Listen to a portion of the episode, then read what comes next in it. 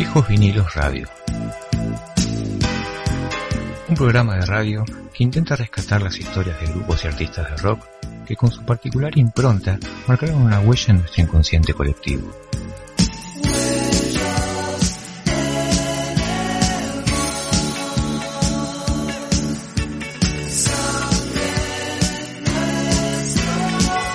Estás escuchando Viejos Vinilos Radio.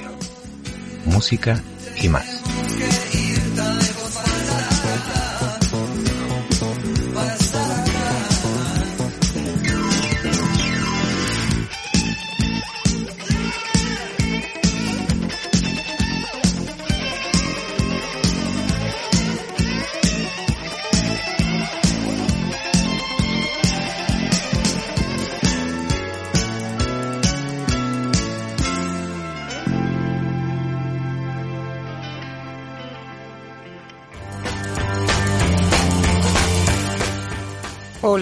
Sean todos muy bienvenidos a un nuevo programa de Viejos Vinilos Radio.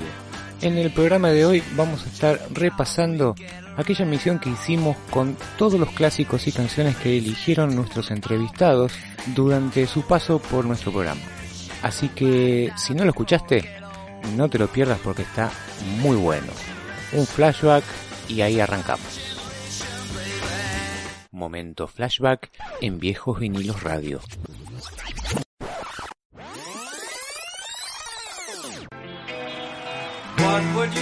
Bueno, hola a todos, buenas tardes. Así empezamos un nuevo programa de Viejos Vinilos Radio. ¿Cómo estás, Pablito? ¿Qué haces, Ari? Bienvenido al programa nuevamente.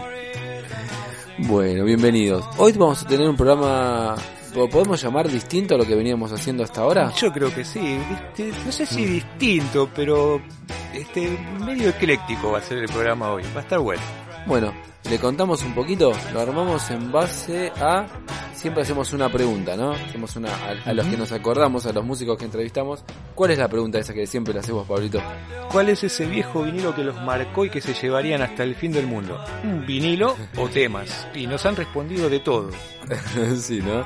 Algunos se han extendido mucho, me acuerdo, por ejemplo, como Ricardo Tapia, era Mississippi, ¿no? Sí, sí, Otros Ricardo han Tapia. sido, sí, Débora, Débora Dixon también. Nos tiró temas y Sí. discos por todos lados.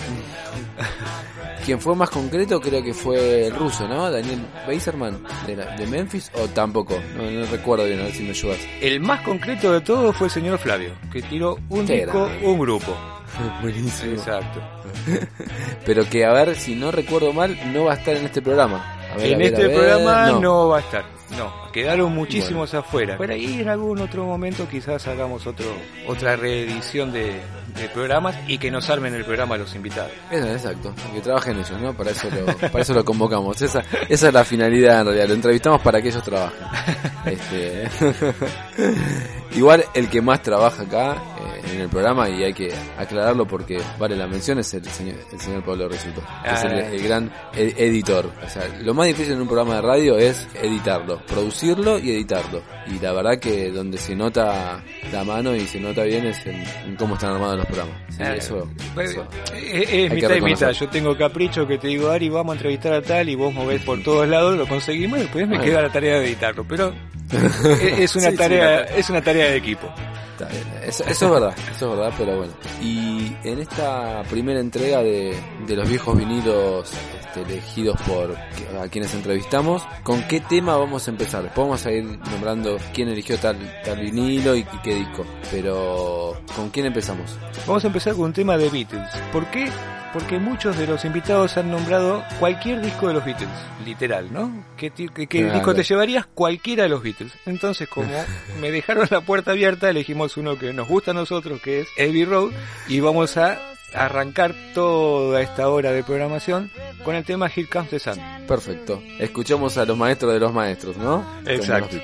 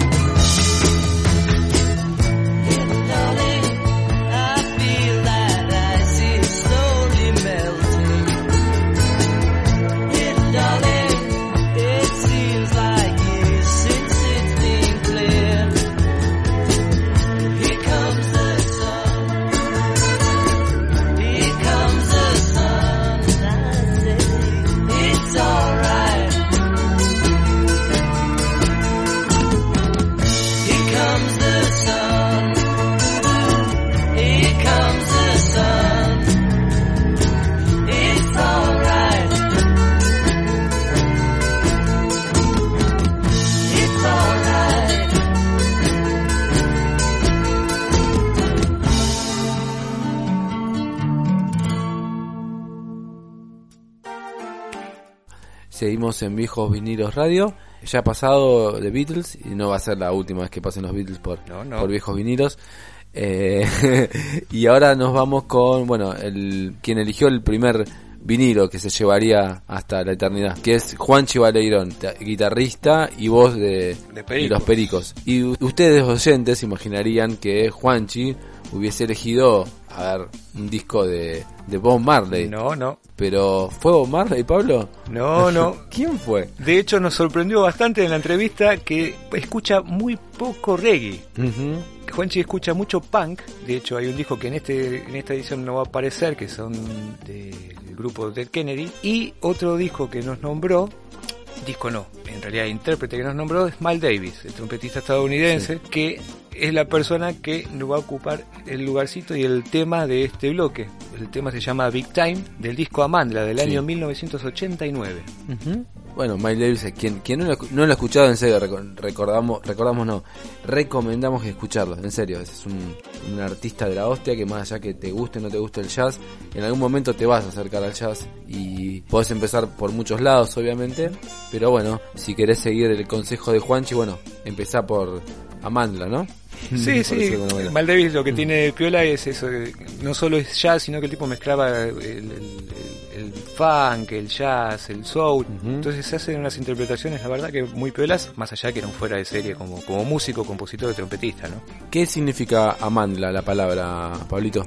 Es una cosa media rara, significa poder en, en un idioma zulú, ¿no? Un idioma Sí. medio raro, no sé de dónde lo ha sacado Sí. Mal Davis en algunas trompeteadas de esas, dijo, ¿qué le podemos poner? Y eligió un- esa palabra en un idioma zulú. Y la verdad que sacó un disco muy, muy, muy piola, está, es muy, muy buen disco como para recomendar que lo que se escuche. Está este tema y entre otros está una, un homenaje que le hace a Jaco, a Jaco Pastorio, con el baterista Al Al Foster, bueno. que se llama Mr. Pastorius.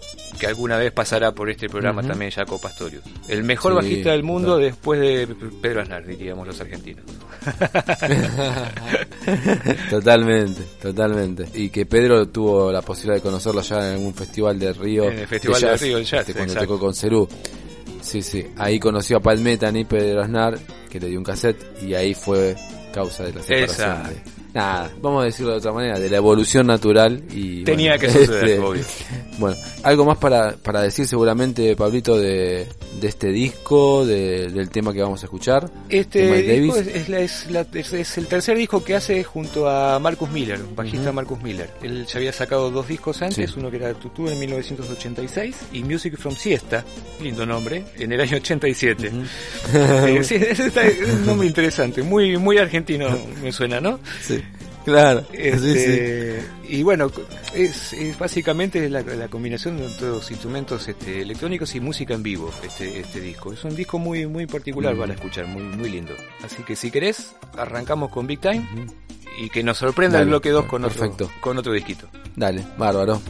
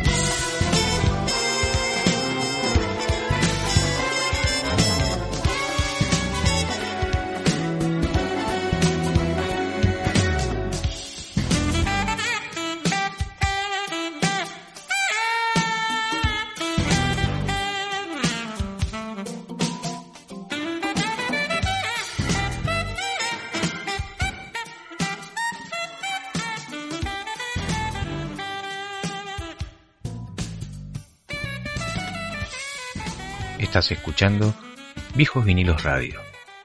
Música y más. Bloque número 2, ahora es el turno de otro genio, Daniel Beiserman, bajista y también voz de Memphis la Blusera. Él nos, eh, no nos recomendó, sino, sino que nos dijo que le gustaba mucho el disco Maddie and Wolf, ¿puede ser? Del año 91. Claro. De Maddie Waters. Claro, él tiene a, a, a Maddie Waters como uno de sus referentes. Maddie Waters, B.B. King y Albert King, más precisamente. Ujú. Es- Sí. Esas tres personas son los que Sí. le influyeron a hacer ese tipo de blues que hace y que es el que le gusta. Y de todos, Albert King siempre se lo escucha, B.B. King también, y Mad- Maddie Waters se lo escucha poco. Por eso creo que elegimos este disco que es Maddie and Wolf, pero por una cuestión muy muy curiosa. Maddie Waters y Willing Wolf son Sí. dos de los músicos que él nombraba, y en este disco en particular hay grabaciones de los dos, no tocando juntos sino por separados. Sí. La idea de este disco viene de la explosión del blues que tuvo en los años 70, tanto en Estados Unidos como en el Reino Unido. En Estados Unidos, Ujú. Muddy Waters había hecho distintas grabaciones con, con músicos de blues este, locales y Wolf, Colin Wolf, lo había hecho en el Reino Unido Sí. con músicos de Inglaterra, ¿sí? Entre los que estaban Eric Clapton este, Sí. y toda, toda esa idea Mm. lo que quisieron conseguir acá en realidad fue esas grabaciones que había hecho Maddie Waters en, en Estados Unidos, más las grabaciones que había hecho Colin Wolf, las juntaron en este disco que se editó en el año 91. Exacto. Y lo que tenés es una recopilación de distintos temas grabados con distintos músicos, cada uno en países distintos, ¿no es cierto? Exacto, sí. No, un poco lo que decías, Pablito, que quizás el gran logro de este disco, por llamarlo de alguna manera, este, es la, la virtud, sí, de romper esa brecha generacional entre, por ejemplo, Maddie Waters y, o Eric Clapton, sí, Claro. donde pudieron fusionar varias generaciones, distintos orígenes étnicos y lograron un trabajo bastante interesante, ¿no? Exacto. Un poco la... Sí, sí, un poco el resumen de- del disco, ¿no? Así que nos vamos escuchando hasta el próximo bloque. El tema Rockin' Daddy, o Rockin' Daddy en realidad, Sí, y nos metemos de lleno después en el bloque 3 con Vaya uno a saber. vaya uno a saber, exacto. Perfecto, buenísimo.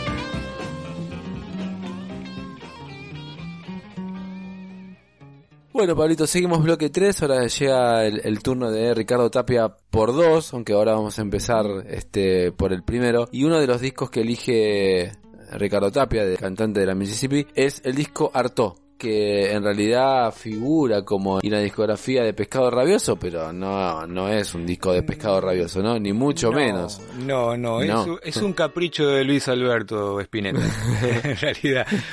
Eh, Porque él edita Artó, saca Artó en el año 73, después de haber sacado Sí. Pescado 2. Pero ya Sí, Pescado exacto. 2 era un disco solista. O sea, recordemos en que el único disco que grabó Pescado Rabioso fue el 1, y en Pescado 2 algunos temas se grabaron con los músicos de Pescado, pero lo terminó grabando él solo, el disco eso, con, con- con músicos invitados, estaba creo que el hermano incluso en la batería. Sí. Este, porque medio que se habían enojado, la camalla, David, querían hacer otro tipo de música y el flaco no. Y terminó grabándolo el disco él, pero así todo le puso Pescado 2 y a este le terminó poniendo Artod y en el sobre interno los nombra a cada uno de los integrantes Sí. en, digamos, en una especie de... O sea, Claro. como que él todavía no le daba... Él sentía mucha vergüenza, no, no, no quería poner su nombre en un disco todavía solista, ¿no? Como Claro. que le daba no sé qué participar de un disco solista. Este es el segundo disco solista entonces de Luis Alberto Spinetta, con una cantidad de temas clásicos enorme, ¿no? Sí, totalmente. Podemos mencionar un millón de cosas de Arto, eh, no nos alcanzaría, podemos hacer un programa. Eh, lo que vamos a decir y que vos bien mencionabas antes, antes de grabar el programa, que otra de las rarezas que tiene este disco es el arte de tapa, ¿sí? Claro. No es un, no, no, no es el... El clásico eh, vinilo cuadrado, ¿no? eh, exactamente. Tiene una extensión más, este, espinetiana. Claro, claro. El diseño de esa lo hizo, lo hizo el flaco.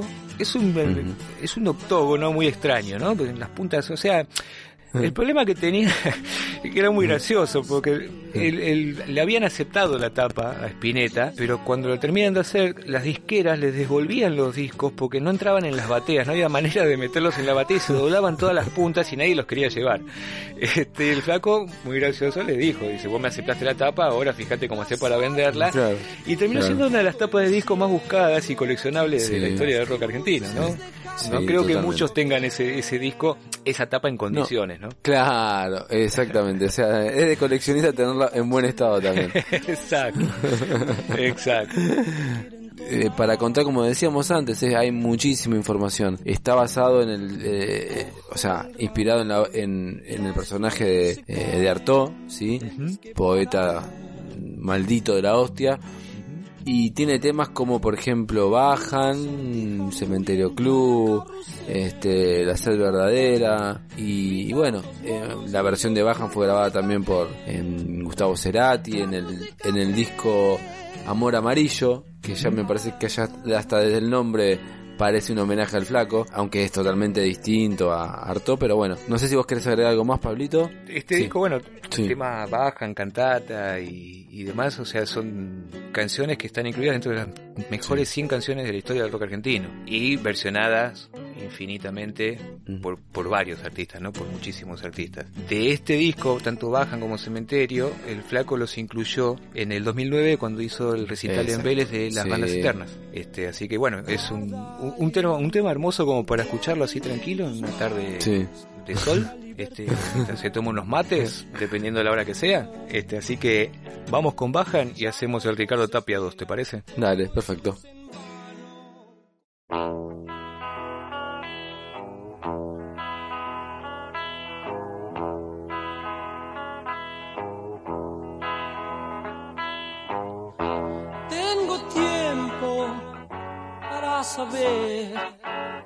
Si lo que sueño concluye en algo. No te apures, ya más loco. Porque es entonces cuando las horas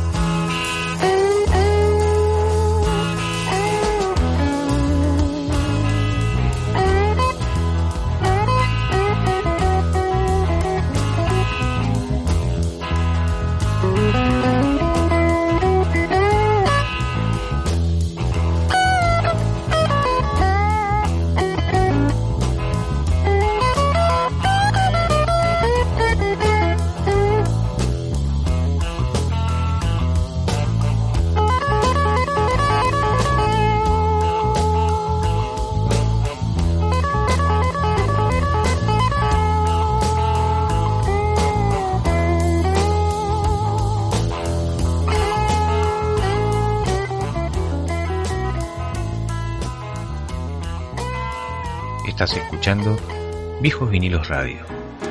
Música y más. Bueno, seguimos en Viejos Vinilos Radio, bloque 4, segunda parte de Ricardo Tapia y sus discos, los cuales él se llevaría a Marte. Exacto. A una, a una isla paradisíaca o al baño. No. En cualquier Este, lugar donde esté solo y necesite música, ¿no? Exactamente. Y él eligió, Pablito, eh, lo puedo decir porque está en castellano, el disco Perros Rabiosos e Ingleses del año 70 de nada más y nada menos que Joe Cooker, ¿no? Para quien no lo conocen, un cantor de blues de la hostia con un vozarrón infernal, nacido en el 20 de mayo del 44 y uno de los partícipes de los recitales de gusto, ¿no? Na- nada más y nada menos. Exacto. Contanos un, un poquito de, de este disco este, y de lo que vamos a escuchar. Sí, Tapia eligió este disco y nos comentaba que gracias a este disco a él le dieron Sí. ganas de cantar como canta Joe Cooker. La forma de cantar de Joe Cooker, ¿no? No tanto la, la voz. A Joe Cooker le decían que era el blanco que cantaba como negro. eh, por la Sí, voz sí. en particular que tenía. Joe Cooker es muy fanático de, de Beatles, Stones y demás, y muchos de sus éxitos al principio de su carrera fueron todos covers de Beatles y de, exacto, de Beatles y de, de Rolling. Rolling Stone. Este disco en particular son todas grabaciones en vivo de la banda que estaban formando, porque estaban formando una banda para hacer una gira, y esa banda se les había dado por llamarla Perros Rabiosos Ingleses. Lo que hace que terminen editando este disco, que es el primer disco en vivo de Joe Cooker, con un montón de covers, un montón de versiones, y le dieron por título el nombre que finalmente después le iban a poner a la banda, que es Perros Rabiosos Ingleses. Curiosidad 2, Sí. y vos te vas a acordar, y espero que los oyentes hayan hecho la tarea y se acuerden, el baterista de Perros Rabiosos Ingleses era Jim Kellner, que si se acuerdan era el baterista de, de Traveling Wilburys, el quinto Wilburys que no le dieron nombre hasta que se hizo el segundo disco de los Wilburys, pobre, pobre, pobre Jim. Lo cierto, bueno, este, entre tantos éxitos que tiene este disco, nosotros, muy arbitrariamente, elegimos un cover que hace de Rolling Stones, que es Honky Tonk Woman. Muchos se van a acordar de el cover que es lo que más se pasa de, de Joe Cooker, que hace de Beatles, que es de una pequeña ayudita de mis amigos Sí, sí. forma parte, no sé si de la, de la edición original o de una reedición que se hizo de este disco y después se agregó ese tema. Son, son un montón de temas, un montón de autores y la verdad que el disco está muy bueno y este tema está, está piola, está bueno. También la... bueno, vamos a escucharlo entonces. Así que bueno, arranquemos con, arranquémonos, terminemos con los discos de Ricardo Tapia por el momento con Honky Tonk Woman y vemos que nos depara el bloque 5. Dale, vamos.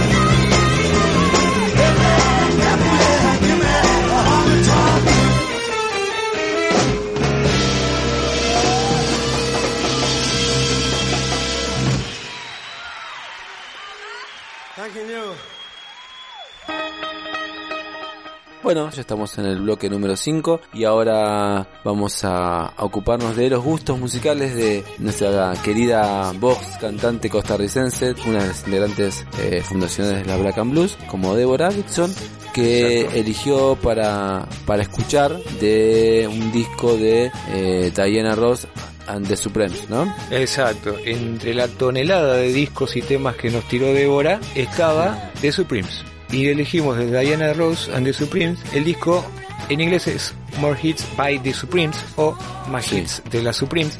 ¿Por qué? Porque está uno de sus temas que fue el número uno y uno de los cuales nos talaría un poquitito Dixon, que era Stop in the Name of Love. Perfecto. ¿Querés aclarar un poquito, Pablo, o vamos directamente ya al tema? Eh, los cambios de nombre que tuvo la banda y, y cuál fue el otro gran éxito. Mira, muy muy cortito, la banda se funda a mediados de los, eh, a principios de los 60, originalmente empezaron Sí. a cantar con el nombre de Primet, pero cuando graban su primer disco en el año 60, les cambia, el productor les cambia el nombre a The Supremes. Esta banda tuvo 12 sencillos en- entre los número uno de, Billboard en Estados Unidos. Sí. y para el año 67 hubo distintos cambios en, en la agrupación, muchas mujeres se han ido, otras se quedaron y qué sé yo y qué sé cuánto, le terminan cambiando el nombre a Diana Rose and the Supreme, no tengo ni idea, ni vamos a andar ni para investigando por qué Diana Rose and the Supremes, pero este disco lo que tenía de particular era que cada vinilo que se sacaba venía autografiado por las tres Supreme. Venía con era la- el autógrafo de cada una de ellas en, en la tapa, lo que le hace un Sí. disco muy coleccionable y que no calculo que no debe haber demasiados del 65 acá que estén en condiciones este, saludables de presentarse, ¿no? Perfecto. Y bueno, y este este disco que vamos a escuchar, sí, que es eh, More Hits and the Supremes, es el sexto álbum de estudio Exacto. y a- el nombre del tema es Stop in the Name of Love y, y otro de los temas así también muy tops que estuvieron en- eh, fue Back eh, in My Arms Again, ¿no? Exacto. Así que bueno, si te parece vamos al tema nomás. Dale, vamos a escuchar a The Supremes y su Stop. In the Name of Love. Dale, ahí va.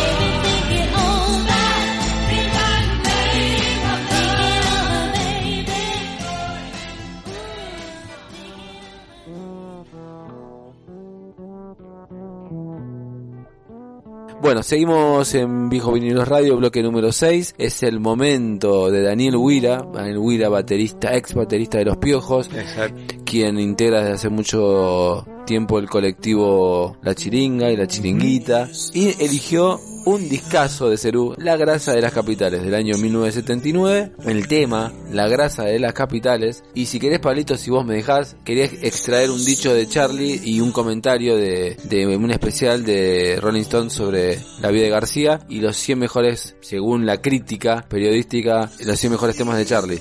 Sí, cómo no. Eh, Bueno, habla, eh, La Grasa de las Capitales está puesto en el lugar número 31, sí, el tema. Y dice Charlie, estaba podrido de las revistas tipo Gente que eran tan caretas y pensamos esa tapa, la, la tapa de grasa, que es, eh, venía a ser como la ironía de eh, sat- la sátira de la revista, revista Gente. Gente. El disco abre con un coro a lo Queen que pregunta ¿qué importan son tus ideales? y arranca una bajada de línea sobre la fama, la tranza, la gente careta y lo que no se banca más. Con guiños musicales a Chick Corea y a With the Report, incluye un efecto de fritura grabado en la cocina de su casa por el ingeniero Amilcar Giraber. Exacto. Ingeniero de sonido de, de varios discos de, de Cerú, no solamente este, también, también Peperina y, Claro. y, y que laburaba mucho en los recitales en vivo de eh, como sonidista de, de Cerú Girán. Así Claro, que a, a- Amílcar arranca con Cerú con este disco, porque ellos, acordate que venían grabando Sí. el primer disco, lo, habían hecho con, con Music Hall y, y Billy Bond, Sí. y ellos medio que cortan relaciones con Music Hall y, Billy Bond y terminan en John grabando Sí. con, con Amílcar Gilbert, que no venía grabando música rock, él venía más con Sí. este, música del folclore, jazz y todo ese tipo de cosas, pero como que se dio una conjunción bastante bastante buena y Sí. muy particular, ¿no? Por la manera de trabajar de creo que de los cinco, tanto de Amilcar como de los cuatro de los cuatro Cerú. Totalmente, y en un reportaje hecho hace poquito a Milcar, este, él reconoce que, nada, se sintió siempre muy pero muy cómodo con los cuatro y que, que tiene una excelente relación. Y ahora se estuvo editando hace poquito, el año pasado, el disco de La Grasa y dice, Pedro lo editó, lo hizo muy bien el trabajo, pero yo tenía una mejor, este, Mejor máster. como el mejor máster que ese que usaron. Pero bueno, quedará en, en el hito y en la historia. Eh, así que bueno, eh, no sé si vamos igual- directamente al tema. Igual la reedición esa que han hecho de los 40 fue muy buena. Sí, es sí. excelente el sonido que ha logrado Pedro Sí. sacarle a eso y creo que están trabajando ahora en el Sí. en el primero, en el Girán. Exactamente, en Girán, totalmente. Así que bueno, si te parece, vamos con el recomendado por nuestro amigo Daniel Huira, que recomienda el tema La grasa de las capitales, del disco La grasa. Vamos a escucharlo.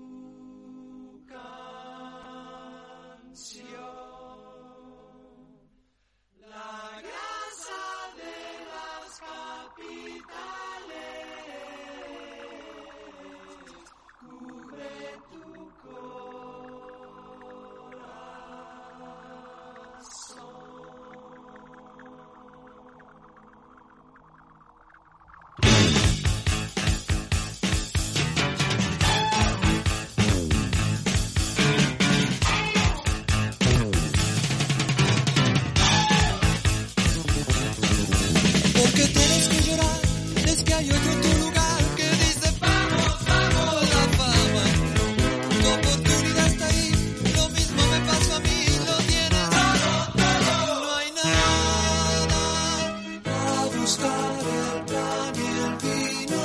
Ya fui muchas veces a sembrar ese camino que nunca florece. No trances más. Con la cantina y con la cantora, con la televisión gastadora, con esas chicas bien decoradas, con esas viejas todas quemadas, gente remita, gente careta, la grasa inunda cual fugaceta. No se va a acabar.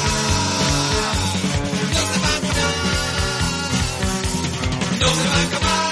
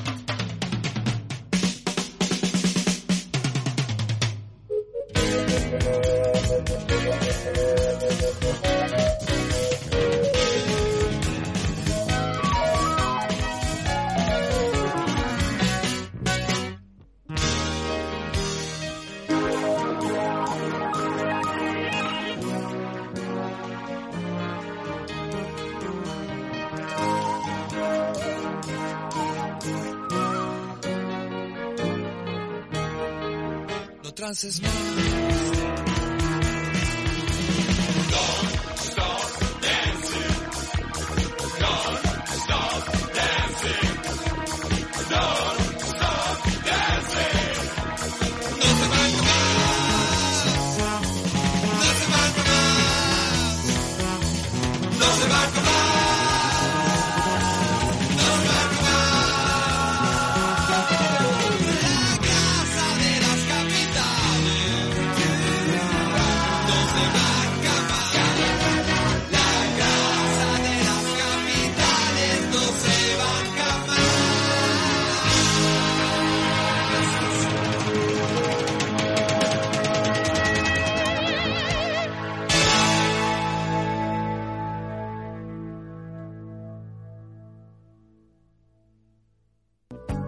Viejos vinilos radio, radio, radio.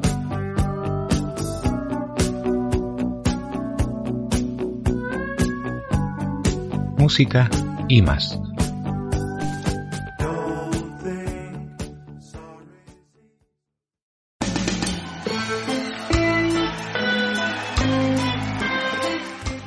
Seguimos en Viejo Vinilos Radio, nos vamos ya despidiendo, Pablito, pero antes que nada, estamos escuchando de fondo una versión muy extraña, ¿no? Pero a la vez eh, hermosa ¿sí? de Escaleras al Cielo, un clásico de Zeppelin, pero versionado por el máster eh, Frank Zappa. Frank ¿sí? Zappa, el que se le permite Sí, esto y cualquier otra cosa. Totalmente.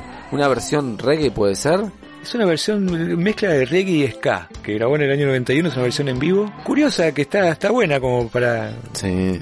para escuchar aunque sea un poquitito mientras nos- nosotros hablamos, el que no nos quiera escuchar que escuche la versión de Zappa por detrás y como para meternos en el tema que eligió Deborah Dixon entre otros tantos, Sí. que es este Stairway to Heaven del disco de Led Zeppelin 4. El famoso disco sin título, ¿no? ¿Y por qué? ¿Por qué pasó eso? Se enojó Ah, está, Jimmy- está se enojado, ¿no? Se, se enojó Jimmy Page. Estaba caliente Jimmy Page con la prensa en aquel momento porque el tercer disco, el Led Zeppelin 3, no tuvo las críticas que él pretendía o que el grupo pretendía este, Claro. obtener de lo que para ellos era un muy buen disco. Creo que lo que le pasó a, a- a grandes bandas le ha pasado a, a Cerú con el primer disco de Cerú. O Sí. sea, esperaban otra cosa y de repente hicieron lo que a ellos les gusta y las críticas los mataron. Sí. Terminan sacando la grasa, eh, como diciendo, bueno, mira, ahí tenés. respuesta a eso. Exacto.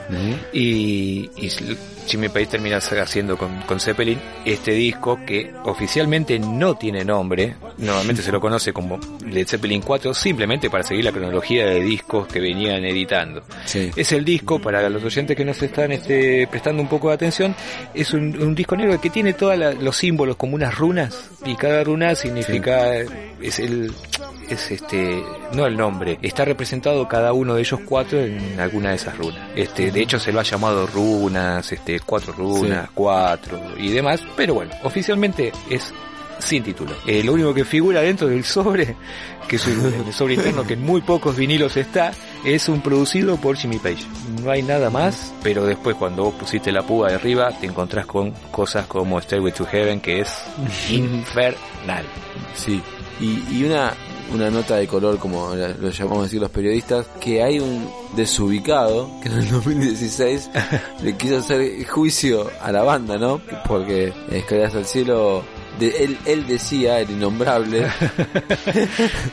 que, que era plagio, ¿no? De otro tema, algo así. Sí, no, personaje, bueno, personaje de estos hay por todos lados y apareció un descolgado de la palmera en el 2016 que ni el nombre sabemos ni la, tampoco lo vamos a andar buscando. No, que les hizo juicio, exactamente, porque dice que la introducción del tema, del arpegio de, de Jimmy Page, era el mismo que la canción Taurus, un tema instrumental que había sacado el grupo Spirit tres años antes, o sea, en el 2013. Estamos hablando de un disco del año 1971, uno de los Sí. mejores eh, temas del rock internacional. sí. El que incluye el que dice del mejor solo de guitarra de la historia del rock. Y este buen muchacho, después de vaya a saber qué cosa, viene a hacer juicio por plagio, que obviamente los jueces en Estados Unidos le dijeron, eh, eh, next, next, dijeron, y ya está. O sea, anda a tu casa, pa. Muy, muy, Sí, sí. muy loco. Y otra curiosidad que tiene, creo que te lo había comentado, es que este es un, un tema muy poco versionado. Hay, hay muy pocas versiones grabadas de este tema, lo han tocado muchísimos, pero pocos los han grabado. Una es la versión de Zappa, que es la que estamos escuchando.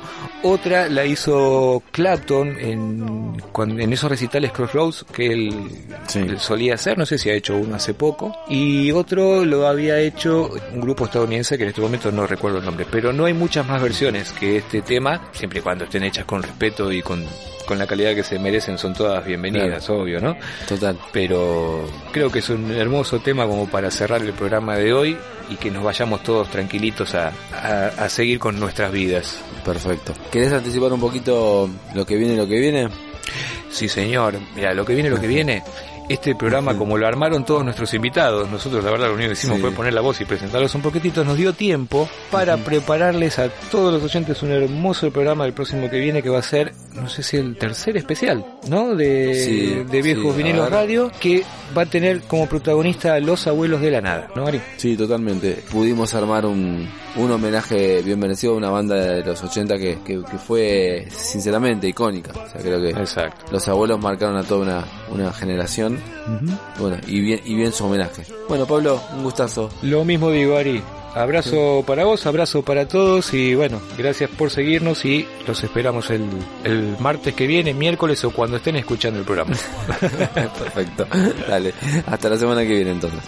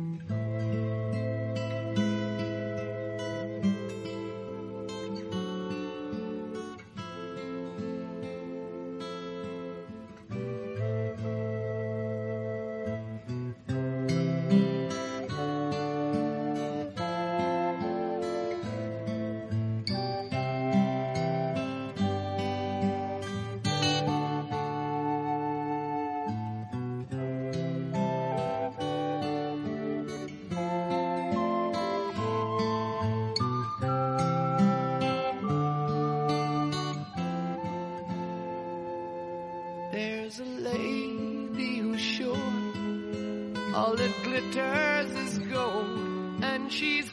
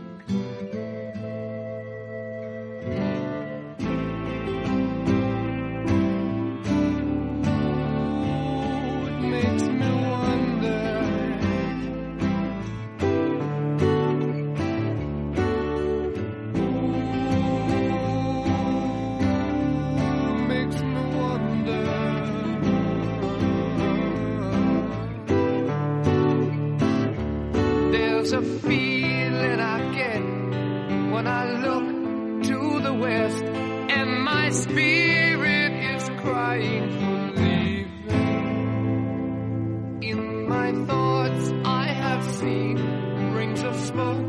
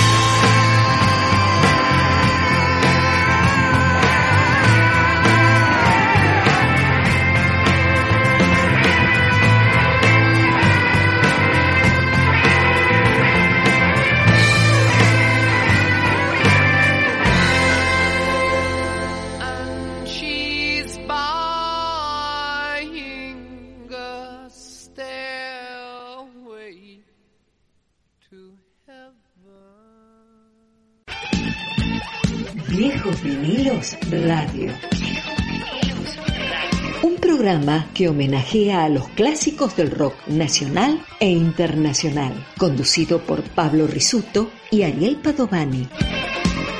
Cada martes de 17 a 18 por Radio Palabras del Alma de Pilar y de 18 a 19 por Mochileros Radio. Viejos vinilos radio.